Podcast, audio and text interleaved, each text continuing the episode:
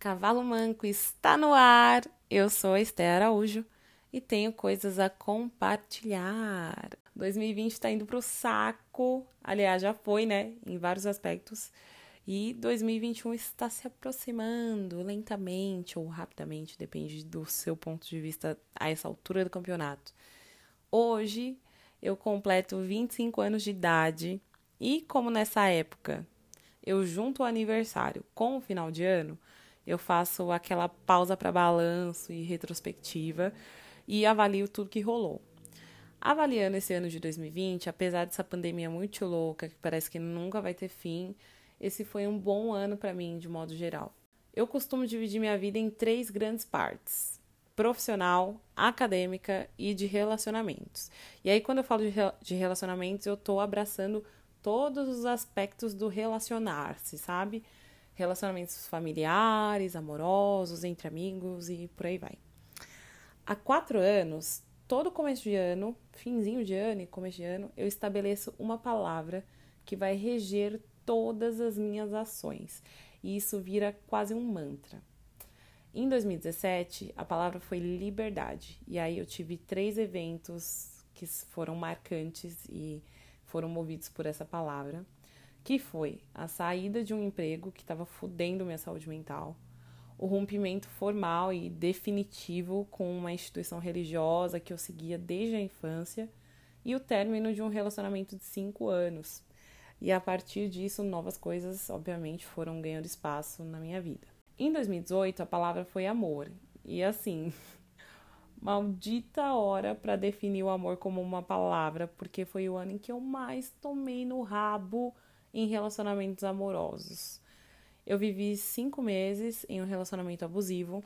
Obviamente, a palavra amor regeu outras coisas, outros aspectos do meu ano, né? Mas eu tô trazendo aqui o que foi mais marcante e é impossível passar por 2018 sem lembrar deste evento. 2019 foi o ano da coragem, foi o ano em que eu mais lidei com autossabotagem. E por causa disso, eu disse grandiosos sims para tudo que em outras ocasiões eu teria dito não.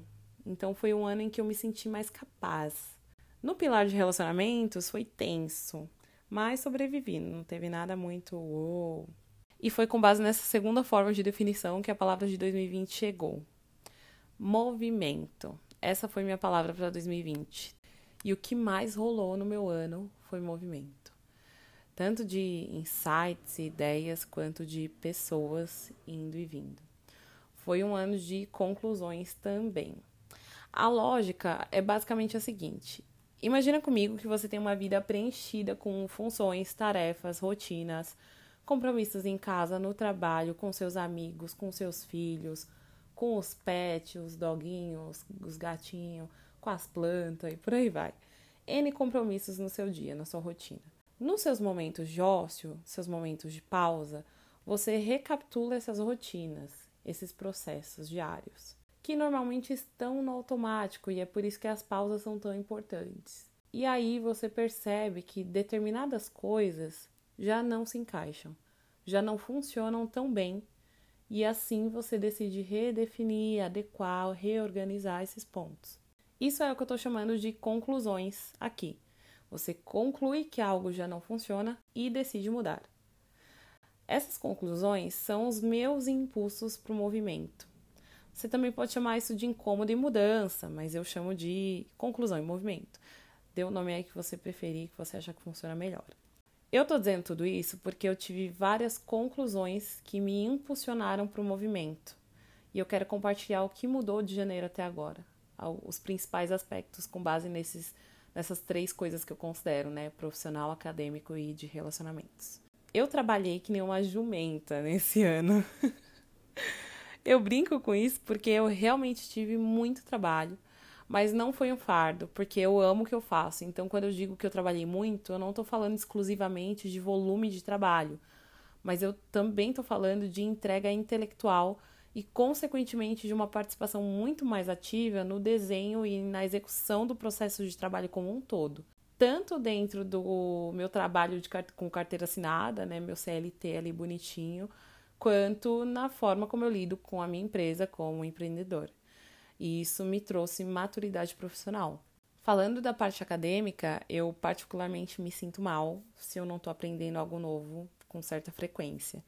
Eu me sinto ociosa demais. E nesse ano eu fiz alguns cursos muito legais que eu já queria fazer há bastante tempo. Isso foi importante para mim, mas o destaque de 2020 vai para os livros. É, na virada ali eu estabeleci uma meta de ler 18 livros no ano, mas eu li 10, o que já é bastante significativo.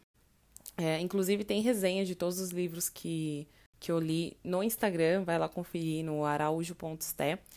E como a maioria das leituras foram mais técnicas, isso obviamente teve efeitos positivos no meu trabalho. Então, meio que eu consegui conectar a parte profissional com a parte acadêmica. Em relacionamentos, foi um bom ano. As amizades se fortaleceram, as relações familiares se equilibraram como nunca antes. E os amores, eu diria que os amores nesse ano foram desgastantes Acho que essa é a palavra. Além de um movimento que integra trabalho, estudos e relacionamentos, eu penso que, como indivíduo, existe um equilíbrio de outra Santíssima Trindade que é muito importante e que, inclusive, eu já falei no episódio de autocuidado, que é corpo, mente, alma, ou corpo, mente, espírito, como você quiser chamar aí também. E nesse sentido, o movimento, a palavra movimento se aplicou no meu ano para atividade física com mais frequência. Cara, eu comprei um jump, vocês têm noção? E depois eu comprei ainda um tapete de yoga para treinos de aplicativo. Até que de fato eu me aventurei no yoga e estou me aventurando, continuo nesse, nesse ritmo. Eu também fiquei mais atenta ao skincare, mais atenta à alimentação, mais atenta a cuidados com o cabelo e coisas do tipo. Essas foram algumas das atuações da palavra movimento na minha vida nesse ano. Eu acredito muito que palavras têm poder e que elas carregam um peso de ação. Quando eu estabeleço uma palavra para reger o meu ano, consciente ou inconscientemente, isso passa a me orbitar. Isso gira em torno de cada coisa que eu for fazer. A palavra de 2021 eu decidi que é crescimento. Como vocês sabem, eu gosto de definições, né? Cada episódio eu trago uma definição, assim, um conceito do dicionário, por aí vai. Então vamos lá.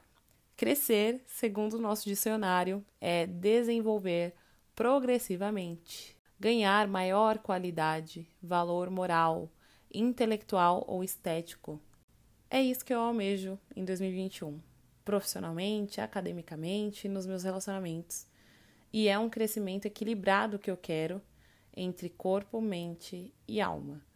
Talvez você tenha outras formas de pensar no próximo ano, de estabelecer metas, até porque existem inúmeras possibilidades para isso, realmente, inúmeros caminhos e formas.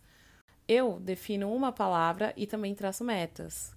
Como eu acredito que é mais comum estabelecer metas ao invés de palavras, antes de dar tchau nesse último episódio do ano aqui, eu quero compartilhar algumas dicas com vocês que me ajudam na hora de definir essas grandes metas para o próximo ano e por aí vai.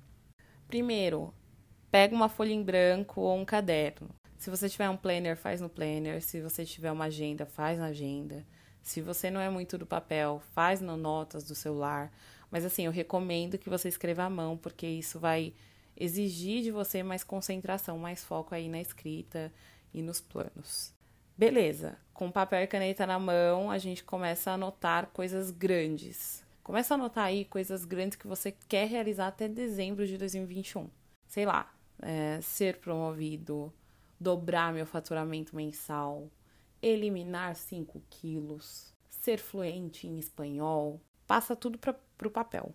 Tudo que você considera que são grandes coisas e que você gostaria de realizar até dezembro de 2021. Também vale, se fizer sentido, incluir as coisas que você queria ter feito nesse ano de 2020 e não fez. E aí vale avaliar. Ah, por que, que eu não fiz? Ainda faz sentido isso ou não? Deixa pra lá. Ou isso não é tão grande, ou de fato isso não é prioridade. Beleza. Depois de mapear essas grandes coisas, olha para essa lista que você fez e escolhe, no máximo, cinco desses tópicos. Pensa no que é mais importante, no que é de fato possível realizar em um ano e o que vai fazer você de fato dar um salto na vida ou na carreira. Pronto. Essas são as suas cinco principais metas para o ano e é nelas que você vai concentrar todo o seu esforço em 2021. O cumprimento efetivo dessas metas, obviamente, vai depender de como você vai criar os hábitos e adequar sua rotina para alcançar isso. O próximo passo, depois disso, é relacionar as tarefas e distribuir elas nos meses e nas semanas.